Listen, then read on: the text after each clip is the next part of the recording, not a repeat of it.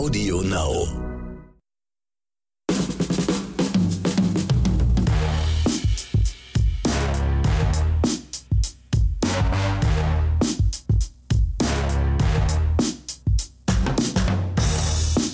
Hallo und herzlich willkommen zu einer neuen Folge Oscars und Himbeeren. Mein Name ist Axel Max, mir gegenüber wieder der fulminante Hausmeister Ronny Rüsch. Ich grüße in die Runde. Wie geht's dir? Wie war deine Woche? Wie sieht's aus im Capital City? Ja, also privat war meine Woche ganz okay. Außer was mir halt, viele Hörer wissen es ja schon, das Wetter geht mir immer halt auf den Nerv. Also ich bin ja, so ein bisschen ein wetterfühliger Mensch und dieses warm und dieses kalt und so, das ist, äh, das ist nicht so mein Ding. Also, ich glaube, da ganz Deutschland äh, sagt gerade Amen. Ja, Weil das also, ist ja. Also meine alten Tage werde ich garantiert irgendwo im Süden oder vielleicht auf den Kanarischen Inseln verbringen oder keine Ahnung, aber irgendwo, ähm, wo relativ. Das ist aber nicht schon nächste Woche ist. dann, ne? Oder? Naja, ist aber bei mir ist ja nicht mehr so lange. Also. Gut.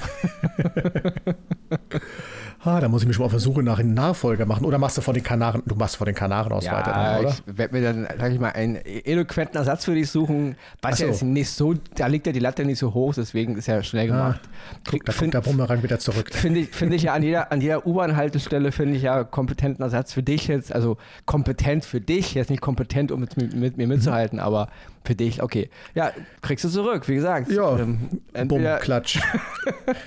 Liebe Leute, ihr dürft da draußen entscheiden, an welcher U-Bahn-Stelle ihr stehen möchtet, wenn Ronny auf äh, Casting-Suche geht. Äh. Genau. Der Erste, der, der Erste, der schreit Hallo, der ist engagiert. Der ist es. Ja, der ist es.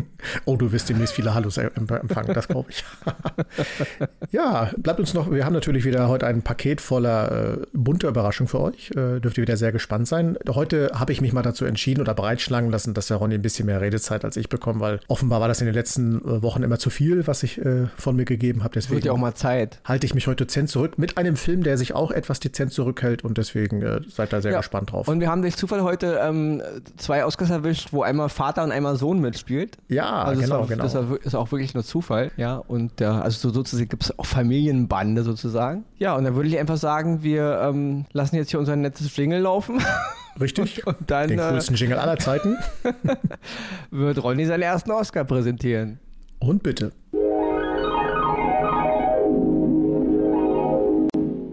Nachdem wir ja letzte Woche alles den Zuhörerinnen und Zuhörern überlassen haben, das Feld mit unseren Empfehlungen, sind diese Woche natürlich wieder die, sag ich mal, die privat auf uns zugeschnittenen Empfehlungen ähm, bei uns im Kasten. Und deswegen ist meine erste Ronny Rösch Oscar-Empfehlung diese Woche ein Film, der ist jetzt bei Netflix veröffentlicht worden. Er ist auch schon ziemlich hoch in die Charts eingestiegen, habe ich gesehen.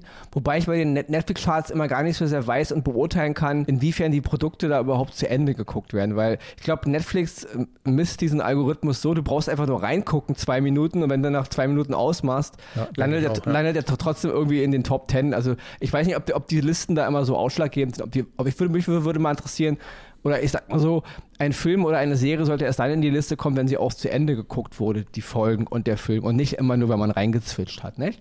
Dennoch, der Film hat's, ist ziemlich weit oben in den Charts und zwar geht es um den Film Beckett. Das ist jetzt wieder ein neuer Film mit John David Washington, dem Sohn von Denzel Washington. Man kann es hier ruhig nochmal dazu sagen. Einige, die unseren Podcast länger verfolgen, wissen, dass ich da mit John David Washington am Anfang ein bisschen auf Kriegsfuß war. Gerade was seinen Film Tenet betraf, wo er natürlich nicht der Regisseur ist, er ist halt nur der Hauptdarsteller und ich fand seine Leistung da ein bisschen, ja, hat mir nicht, nicht so ich hatte aber auch dann Wochen später mal den Film Malcolm und Marie im Gepäck und da fand ich ihn wirklich hammermäßig.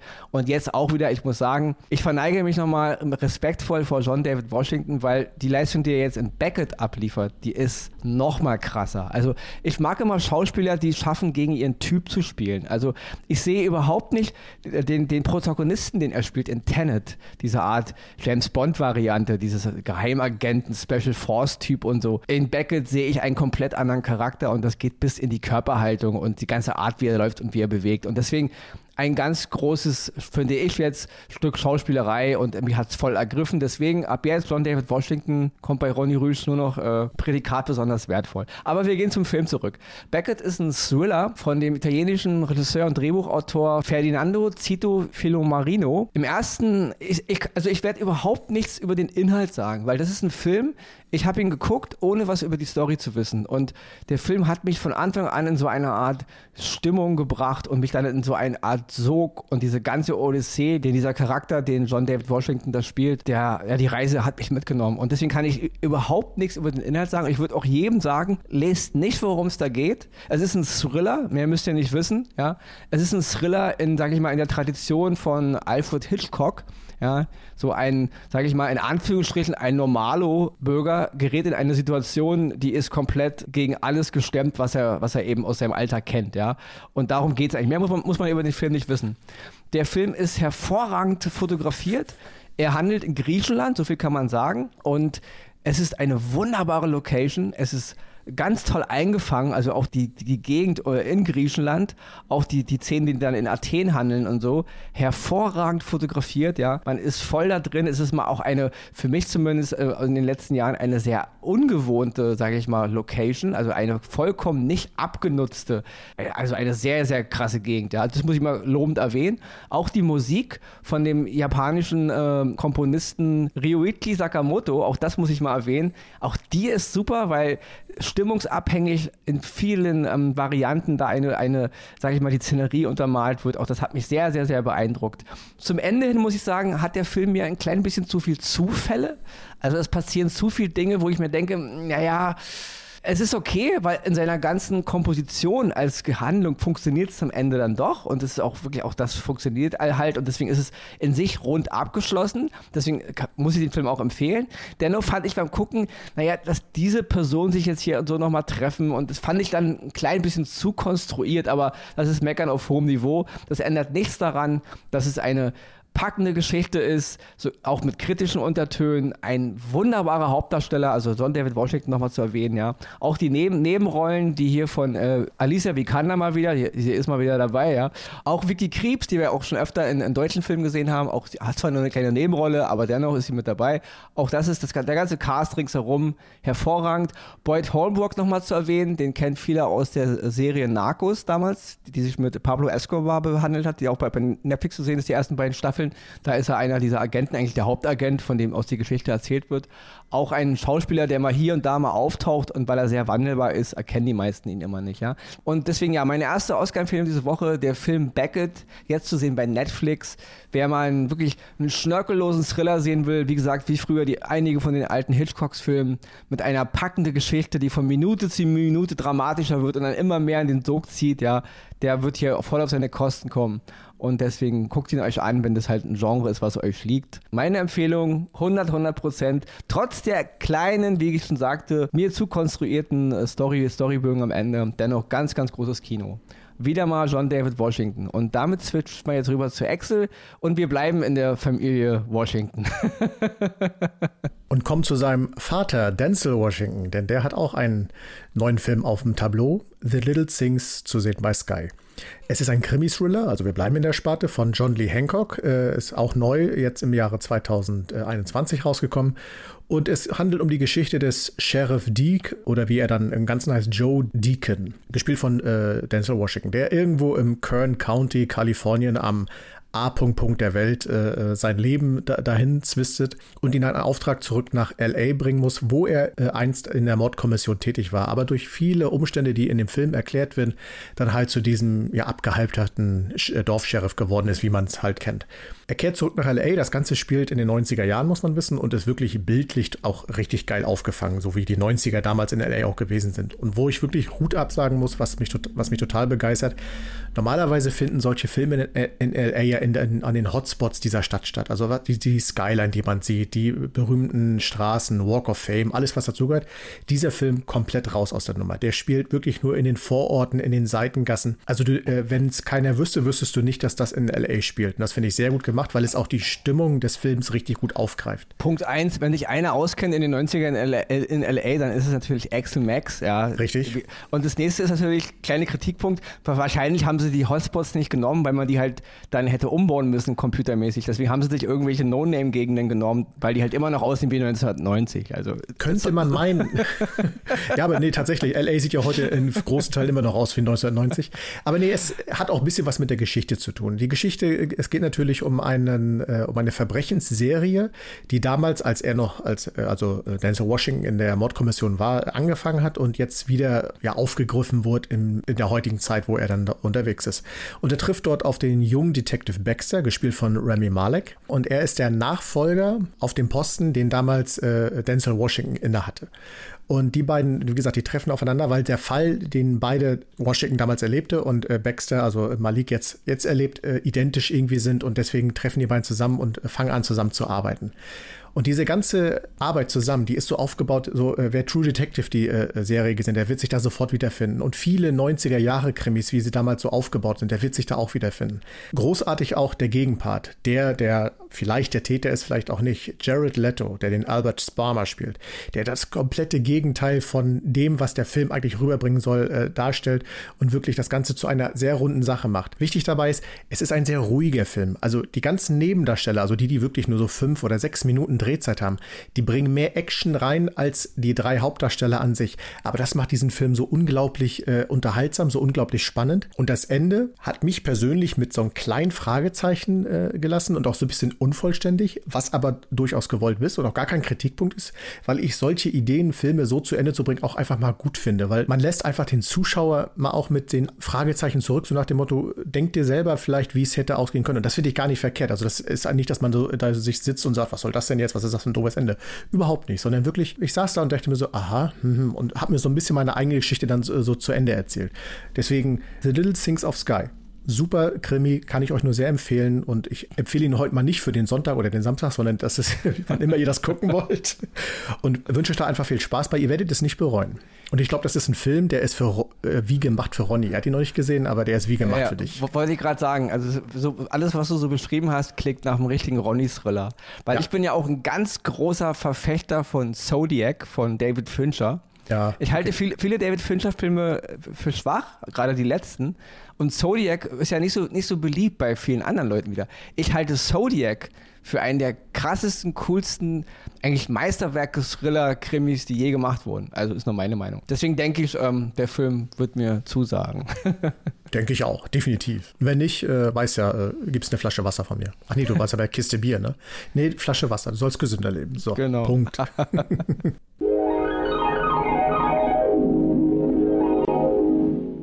damit sind wir dann bei Ronnys zweiten Oscar.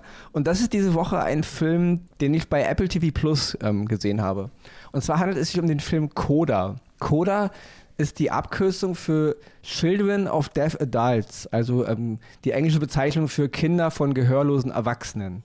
Es geht um ein junges Mädchen, um eine junge Frau, die halt ähm, mit zwei gehörlosen Eltern und mit einem gehörlosen Bruder aufwächst. Sie ist aber die einzige, die hören kann.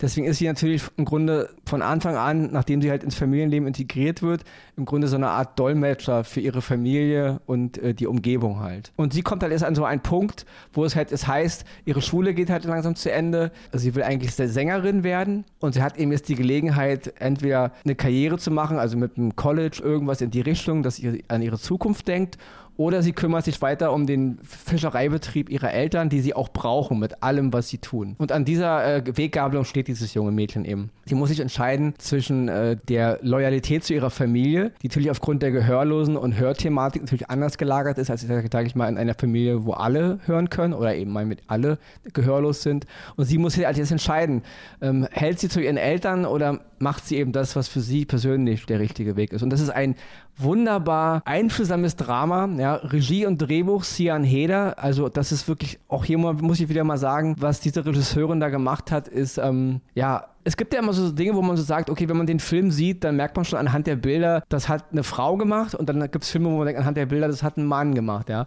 Ich finde, da kann man natürlich drüber streiten, aber ich finde schon, dass es Regisseurinnen gibt, die einfach ja, es mag von ihrer weiblichen Seite her kommen, ich weiß es nicht, ja, dass sie da ein gewisses, einen gewissen Tick für haben, gewisse Geschichten auf einem anderen Level zu erzählen, ja. Und das ist ja auch wieder so. Ich will damit jetzt nicht Männer diffamieren, die auch dieses, dieses Empfinden haben. Die gibt es natürlich auch. Aber es, also ich habe oft in meinem Leben gemerkt, man merkt einigen Film an, inwiefern da jetzt äh, die weibliche Komponente oder die männliche Komponente dominanter war. Und das ist, ist eben, das kommt, das kommt diesem Film wirklich hervorragend zugute, weil es ist ein, ich sag mal so, äh, einige Männer, glaube ich, haben so das, äh, den, den Hang dazu, gewisse Dinge immer zu überdramatisieren und zu, zu, zu sentimentalisieren. Und das ist hier eben nicht so. Aufgrund der Geschichte die sehr packend ist und auch sehr, sehr berührend, aber hat sie immer trotzdem eine Art nüchternen Charakter und das kommt der Sache wirklich hervorragend zugute. Es ist nie zu viel, ja. Es ist nie zu viel Tränendrüse, nie zu viel Sentimentalität, sondern es ist eine, ein klarer Blick auf die Sache, ja. Und auch die Hauptdarstellerin Emilia Jones ähm, spielt wunderbar, also wirklich ein ganz wunderbares Porträt, was sie hier abliefert. Ihre Mutter wird von Marlene Matlin gespielt, da kann man, muss man dazu sagen, Marlene Matlin hat 1987, als sie 21 Jahre alt war, ähm, einen Oscar gewonnen für beste Hauptdarstellerin für den Film Gottesvergessene Kinder. Das ist auch noch so ein, damals ein Film mit William Hurt, das war auch so ein Plakat, das mal in meiner Wohnung hing, als ich noch klein war. Und Marley Matlin ist von Geburt an selber gehörlos. Und Marley Matlin war damals mit 21 Jahren die jüngste Oscar-Preisträgerin, die es überhaupt je gegeben hat. Also auch diesen Rekord hält sie. Ja. Die Geschichte ist angesiedelt in der Stadt Gloucester in Massachusetts. Also das ist diese, diese typischen Bilder, die man halt so kennt von diesen Küstenorten und diesen Fischer, Fischerbooten, die halt dann da rausfahren aufs Meer und so. Ja. Auch, das, auch diese Szenerie ist hervorragend, deswegen das passt alles.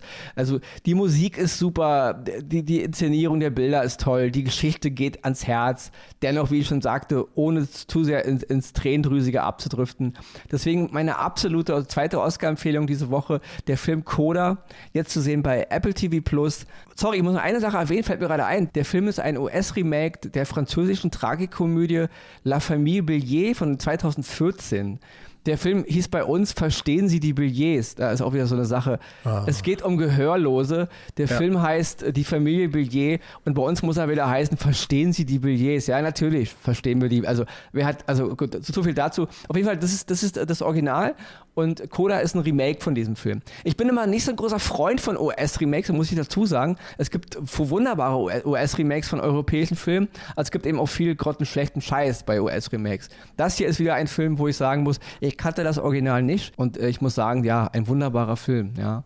Und deswegen ähm, Ronnys zweite Oscar-Empfehlung diese Woche, der Film Coda bei Apple TV Plus unbedingt gucken. Klare Sichtungsempfehlung an jeden da draußen, ja. Schmeißt da mal einen Blick rein und ihr werdet auf jeden Fall nicht enttäuscht sein gibt uns auf jeden Fall wieder mit unseren Beobachtungen recht, dass man bei Apple TV wirklich qualitativ Hochwertiges zu sehen kriegt. Das ist, äh, genau, wenig. Freut mich. Wenig. wenig aber, aber, das Thema hat man schon mal. Und ich muss, genau. wo, wo du das Thema gerade mal anschneidest. Ich finde, dass bei Netflix zurzeit verflucht viel Müll drin ist. Ja, also stimmt. da werden diverse Filme und auch neue Produktionen, mittlerweile scheinen die jeden Scheiß einzukaufen. Also ich, ich finde ja. die Qualität bei Netflix, die lässt echt langsam zu wünschen übrig. Also das ist so viel trashiger Blödsinn da langsam drin. Ja, also muss auch mal gesagt sein. Ja, also wir sind, wir sind ein Streaming-Podcast und ich finde wirklich, muss ich sagen, also ich bin da echt ein bisschen enttäuscht. Immer noch vieles Gutes, wollen wir nicht, wollen wir nicht, ja, es gibt immer noch hochwertige Produkte, aber so viel Trash langsam. Also, das geht langsam schon auf, auf ein, ja, weiß nicht, wenn die weiter so machen, dann sind wir bald auf so einem Fernseh Fernsehsender-Level, ja.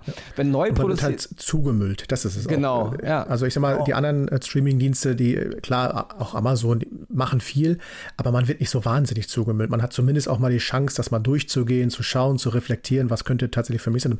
Bei Netflix habe ich das Gefühl, je, je, alle zwei Tage ändert sich meine komplette ja. Seite da und. Ich, ich ja. verstehe natürlich den Druck. Ich meine, wir haben auf der einen Seite ja. Amazon Amazon Prime, die natürlich auch alles so verkaufen. Das heißt, die sind ja eh überfüllt. Die, die sind ja nicht in dem Sinne jetzt so wie Netflix. Und dann haben sie natürlich jetzt noch den Konkurrenten Disney Plus bekommen, die aufgrund ihrer ganzen Aufkäufe so viel Bibliotheken an Filme haben, dass sie das auch, also die kommen ja, die kommen ja aus dem Nichts mit, mit einer, mit einer riesengroßen Auswahl an Filmen, haben ja. die ganzen Franchisen auch noch, die ganzen guten, die ich in den letzten Jahren unter den, also gekrallt. Und Netflix hingegen ist ja ein Dienst, der rein mit dem operiert, was er ja selber produziert oder eben eingekauft hat. Also da kann man ja keine Filme kaufen. Apple Plus ist ja auch so ein kleiner, sage ich mal, so ein kleiner Gauner, wo du dann weitergeleitet wirst. Auf einmal sollst du einen Film kaufen oder einen Film leihen. Ja, stimmt. Bei Amazon ja. ist es ja genauso, ja. Netflix hingegen ist alles, was da drin ist, auch zum Gucken. Deswegen, ich verstehe ihren Druck, aber man muss da ein bisschen aufpassen. Äh, es ist nicht, sag ich mal, der Sinn ist hier nicht äh, Quantität.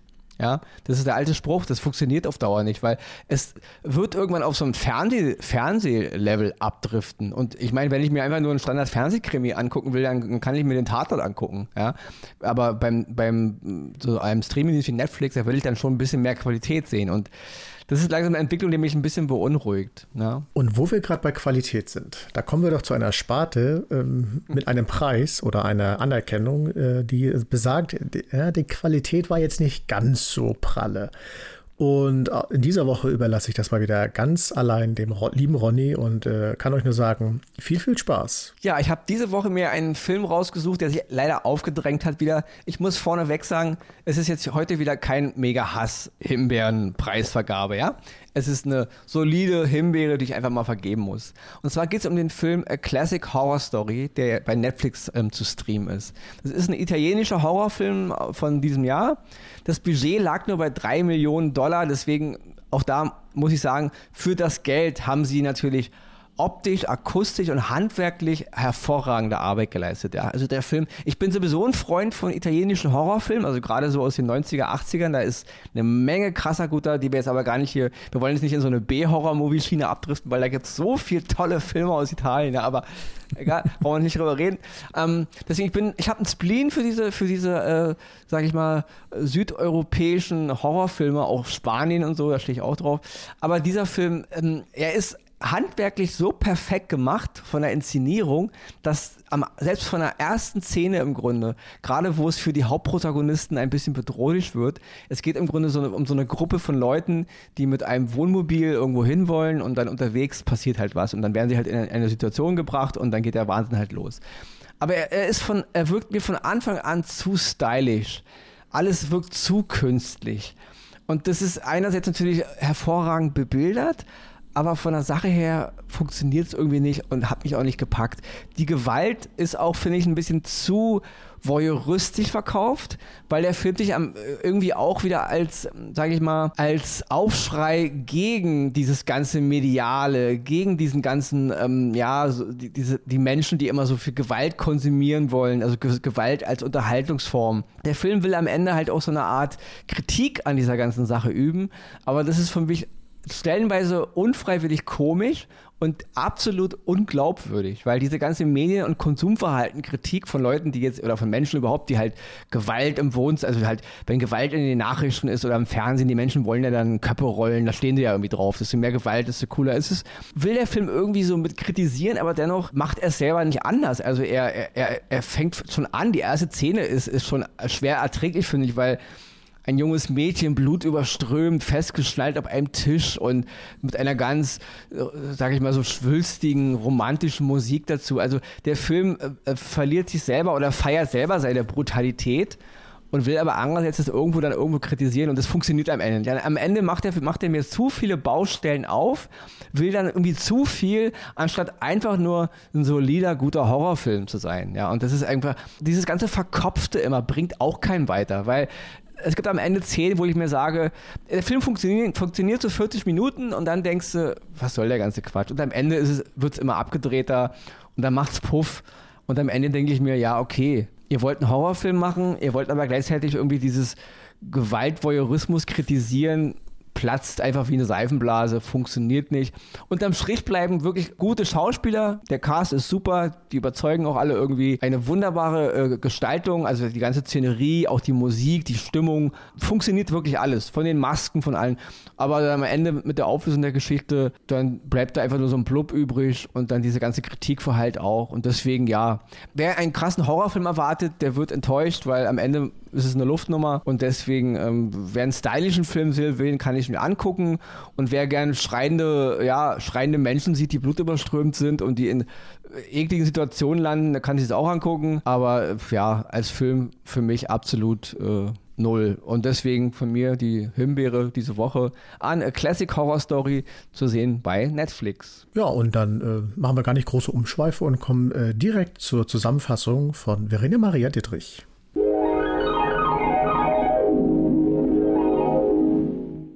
Die Oscars gehen dieses Mal an Beckett, schnörkelloser Thriller im Stile Alfred Hitchcocks mit John David Washington, Alicia Vikander und Vicky Creeps, zu sehen bei Netflix. The Little Things, US-amerikanischer Neo-Noir-Krimi mit Denzel Washington, Rami Malik und Jared Leto, zu sehen bei Sky.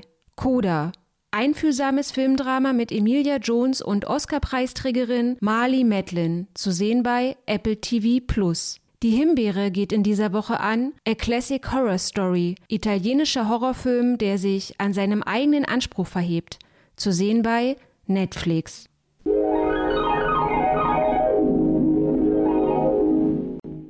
Und euch wird ja in den letzten Wochen aufgefallen sein, dass unsere letzten Himbeeren alle doch sehr respektvoll waren. Also, dass wir oft immer gesagt haben, eine Himbeere, aber mit großem Respekt gegenüber Schauspielern, äh, Produzenten und so weiter. Mir ist jetzt vor kurzem eine Himbeere zugeflogen. Die habe ich im Kino gesehen und die werden wir hier, wenn sie dann in den Streamingdiensten, und das wird glaube ich nicht mehr allzu lange dauern, erscheinen werden, mit Genuss zerreißen. Das geht schon wieder in die Richtung eines Films, den Ronny in den letzten Wochen sehr oft genannt hat, wo wir richtig Gas geben werden, weil das ist ein Film, der hat uns, das hatten wir angekündigt, was da passieren wird und es ist tatsächlich so eingetreten. Deswegen dürft ihr gespannt sein, wenn es soweit ist. Merkt euch meine Worte. Ihr werdet euch sofort daran erinnern, an den heutigen Tag, wo ich es gesagt habe und was, wenn es, wenn wir dann loslegen, weil ich kann euch nur sagen, Leichter kann man es uns nicht machen. Also ja. der Ball liegt auf dem Elfmeterpunkt und der Torwart verlässt das Tor. Also das Ding, das ist safe. Aber seid gespannt. Du, du willst also sagen, eine Himbeere in, in, der Tradition von The Tomorrow War. Zum Beispiel. So eine Himbeere. einmal, in, in einer, einmal muss es in der Folge gesagt werden. Da kommen wir nicht drum rum. ja, bis dahin bleibt uns nur noch zu sagen, vielen Dank, dass ihr uns wieder zugehört habt. Äh, habt wieder eine schöne Woche, schaut viel Fernsehen oder macht andere Dinge. Und ja, wir hören uns und bleibt uns treu, bleibt gesund. Ronny, du hast auch das Schlusswort. Ich sage ja. mal Tschüss. Ja, und ich sage auch einfach nur Tschüss.